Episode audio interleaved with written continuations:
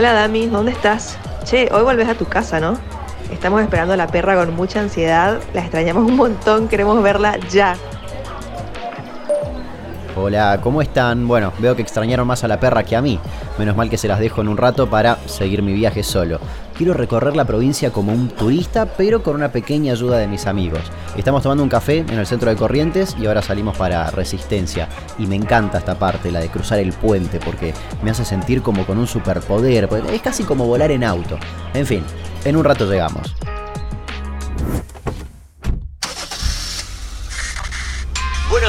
Para todos los que están por cruzar los 1700 metros del puente General Manuel Belgrano.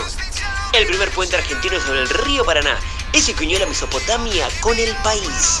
El cielo está despejado y el clima es ideal para un reencuentro familiar. Qué raro. En esta radio también parece que saben todo. ¿Hay algo más lindo que salir a la ruta Manejar durante horas mirando cómo el paisaje se transforma y las voces de la radio se confunden con nuestros pensamientos. Para mí, que soy un fanático empedernido de las historias de los pueblos y de su gente, viajar tranquilo, sin apuro, acompañado de mi perra, es el mejor plan. Y más si el viaje me lleva a mi querido Chaco. Una vez alguien me dijo que cuando viajamos por la Argentina viajamos hacia nosotros mismos. Los viajes son los lugares que conocemos, pero también las personas con las que nos cruzamos. Y tanto en las grandes ciudades como en las rutas más desiertas, donde hay una historia, hay una IPF. La aventura no empieza cuando arrancamos el auto, sino mucho antes, cuando la planeamos. Cuando alguien nos aconseja un lugar para comer, dormir o sacar una foto, ya estamos viajando. Por eso te doy la bienvenida a las audioguías IPF mi nombre es Damián Cook, el de mi perra es Minerva, y nosotros también estamos a punto de salir de viaje. Mi destino de hoy es Chaco.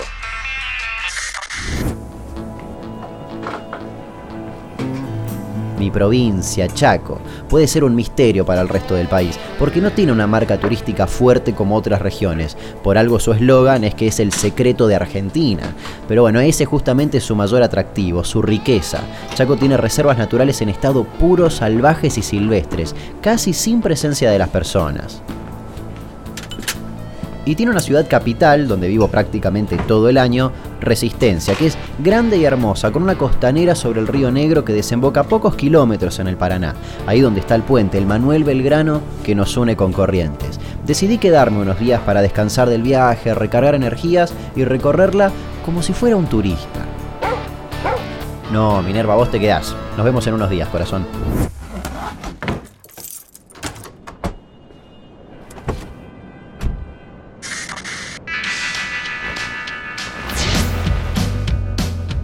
En la ciudad fui al emblemático Fogón de los Arrieros un par de noches y quedé maravillado con el lugar. Un club nocturno que lo pensaron como si un plato volador aterrizara en la tierra, un templo de la amistad que parece un museo lleno de cuadros y elementos decorativos del Chaco más tradicional y vanguardista a la vez. No puedo creer que no haya ido antes.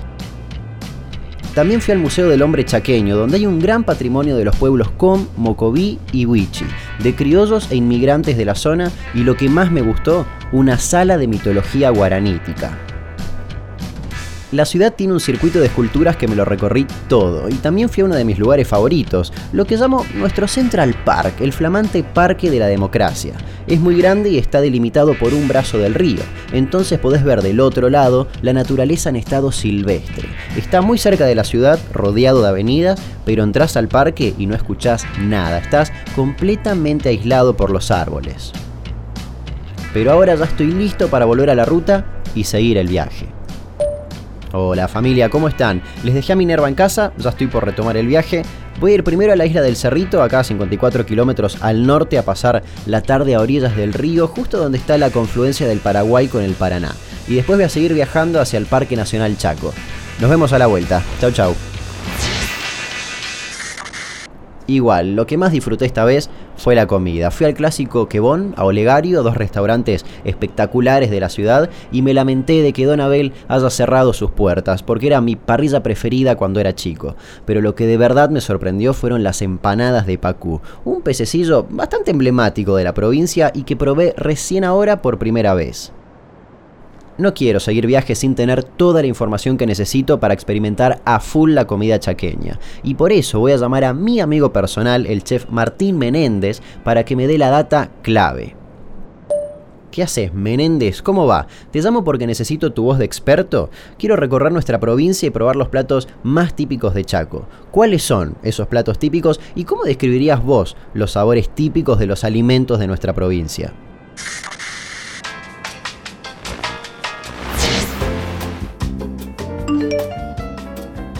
Damián, ¿cómo estás? Buenísimo, dale, te ayudo. ¿Tenés mucho pescado de río? Si te venís acá para la zona del litoral, que es la zona de resistencia, más cercana a corriente porque es la proximidad del río. Después tenés mucha mandioca, harina de mandioca para hacer chipá, chipán bocá, que es el, que encontrás en, en, la entrada de la ciudad, que se hace a la parrilla. Lo que me preguntás es los sabores nuestros de nuestra provincia. Eh, o de la zona más que nada están muy marcados por los orígenes guaraníes y también las, migraciones, inmigraciones, mejor dicho. Y si quisiera tener una experiencia más arriesgada o aventurera para probar algo completamente diferente, ¿qué me recomendás hacer? ¿A dónde decís que podría ir? Y si querés tener una experiencia más arriesgada, más aventurera, yo te diría que te vayas para el interior de nuestra provincia, para la zona de Castelli, por ejemplo, tenés un restaurante, Ana, se llama, de Alina Ruiz, y trabajan mucho lo que es leña, eh, horno de barro, caldero, tienen, hacen gastronomía kilómetro cero, por lo cual ellos tienen su chacra y su huerta ahí. Así que vas a estar probando una cocina que, se autoabastece y todo lo que cocinan es, es cultivo y producto eh, de ellos. Hace poco probé las empanadas de Pacú y son riquísimas. ¿Cuáles son los pescados clásicos de la zona y cómo se pueden probar? ¿A la parrilla o fritos? ¿Y cuáles son las diferencias con la pesca de mar? ¿En qué se diferencia por ahí con la pesca de mar? Y antes que nada, son sabores muy muy distintos. El pez de agua dulce por ahí también tiene mucha incorporación de algunos de, las frutas y de algunos yuyos y cosas que caen al propio río. O sea, tienen otra, otro tipo de alimentación distinto al del mar, también por el agua en donde, en donde vive. Así que en esa, en esa pueden ser sus, sus diferencias. Excelente, Martín. Mil gracias. Voy a probar todo lo que me dijiste.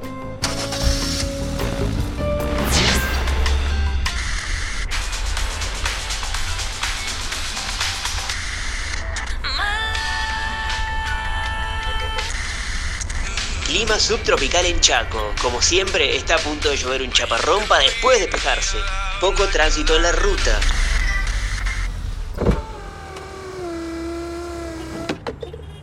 Hola, lleno de Infinia, por favor.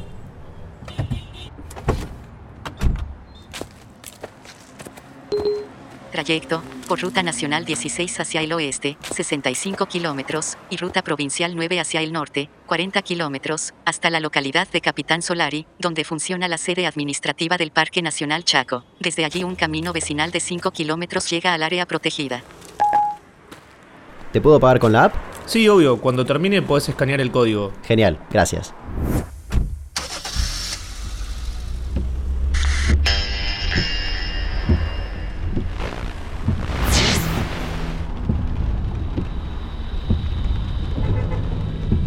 Estoy en el centro de la provincia, en el Parque Nacional Chaco, un parque con mucha fauna silvestre y muy poca intervención humana. Son 15.000 hectáreas de monte creadas para preservar los diferentes tipos de quebrachos que pueden tener hasta 15 metros de altura. En los montes, esteros, cañadas y palmares se pueden encontrar, además del quebracho colorado chaqueño, el espina corona, el guayacán, el lapacho, el algarrobo, el guayaibí y el quebracho blanco. Voy a acampar dentro del parque, en el único camping habilitado.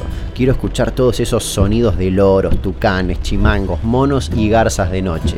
Esto sí que va a ser una experiencia. Hola Damián, ¿cómo estás? Me alegro que vuelvas a tus tierras. Si querés acampar en el Parque Nacional Chaco, te comento que contamos con un área de acampio autorizado y que es el único lugar en el Parque Nacional donde se puede acampar. También tenés que tener en cuenta que el Parque Nacional no cuenta con agua potable, por lo que es indispensable que preveas el agua que vas a consumir. Como vas a estar en un ambiente agreste y continuamente interactuando con la flora y la fauna local, es indispensable contar con la vestimenta y el calzado adecuado.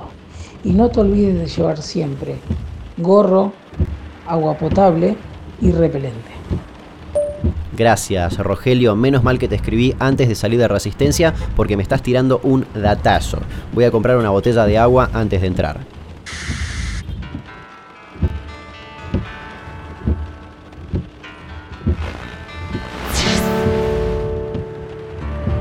Rogelio Antunes es guardaparque nacional del Parque Nacional Chaco hace muchos años y lo conoce como nadie. En la provincia hay dos parques nacionales y varios parques provinciales, como el Pampa de Indio, que está muy cerca, y más al noroeste el Fuerte Esperanza y el Loro Hablador. También hay reservas comunitarias para los pueblos indígenas. Chaco es una de las provincias con mayor población originaria. Tanto en los centros urbanos como en los campos, habitan cerca de 40.000 pobladores de las comunidades Cuom, Huichi y Mocoví, que buscan preservar sus lenguas y costumbres ancestrales. Rogelio, disculpa que te moleste, pero ya que estamos mandándonos audios, aprovecho y te consulto. ¿Qué voy a encontrarme en el Parque Nacional Chaco? Vas a poder ver una gran variedad de animales silvestres, entre los que se destaca uno muy carismático, que es el mono aullador o mono carayá, que también es el emblema del Parque Nacional. Podemos ver una gran variedad de aves, como es el loro hablador y el carpintero lomo blanco. El Parque Nacional Chaco protege una muestra representativa del monte de quebracho colorado chaqueño, que también lo denominamos ralera. Se entremezclan selvas ribereñas, quebrachales, palmerales, resultando un paisaje de gran singularidad. Entiendo que es terreno muy silvestre y que incluso hay partes sin electricidad. ¿Qué actividades se pueden hacer en el Parque Nacional? Entre las actividades que puedes realizar en el Parque Nacional yo te puedo recomendar las caminatas por los senderos habilitados. Estas excursiones al aire libre, que si sos amante de la naturaleza, te va a poder brindar una experiencia alucinante. Después de cada lluvia, vas a poder apreciar huellas de diferentes animales, como son el puma, el osito lavador, los cuatíes, y no te olvides de los distintos miradores que están en distintos ambientes del Parque Nacional de los cuales vas a poder apreciar atardeceres alucinantes y si prestas mucha atención vas a poder escuchar a la fauna autóctona nativa. Perfecto, lo agendo para estos días. Gracias por la data.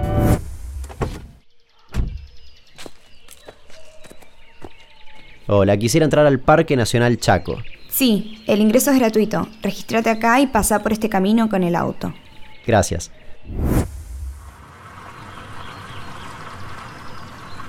Mañana quiero ir hacia el norte de la provincia, hasta Villa Río Bermejito, un centro de veraneo que está buenísimo para darme un chapuzón como previa al impenetrable. Las playas son cálidas y la vegetación ya empieza a espesarse.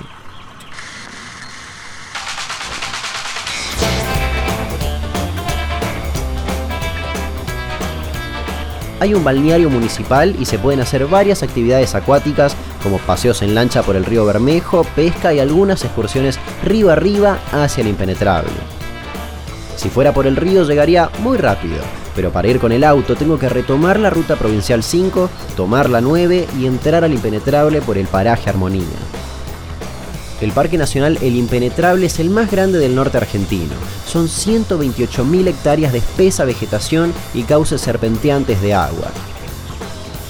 Ahí viven grandes poblaciones de mamíferos como el jaguareté, el tapir, el pecarí, el oso hormiguero, el aguaraguazú, entre muchos otros.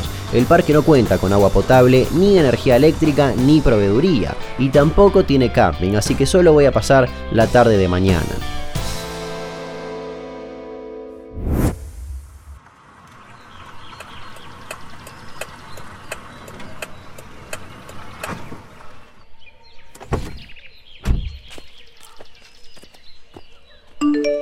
Hola Dami, vi que estuviste en el impenetrable. Tremendo, ¿no? Ahora, ¿para dónde vas? ¿Volvés a Resistencia? Hagamos algo. Amigo, no sabés, increíble, no lo puedo describir con palabras porque es maravilloso. No vuelvo a la ciudad todavía, ahora me estoy yendo a Campo del Cielo, estoy cruzando la provincia hacia el sur para ver este parque y después sigo para Formosa. Contame si sabés de algún lugar copado para visitar. Nos vemos a la vuelta. Hola, una entrada al parque, por favor.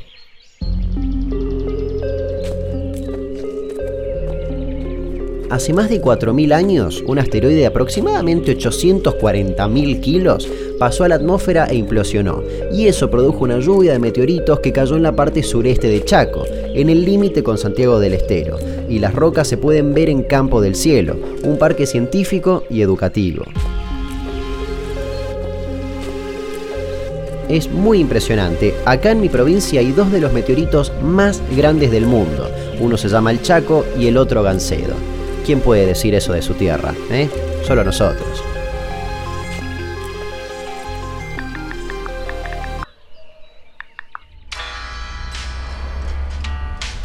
Los últimos kilómetros del día siempre son para descansar.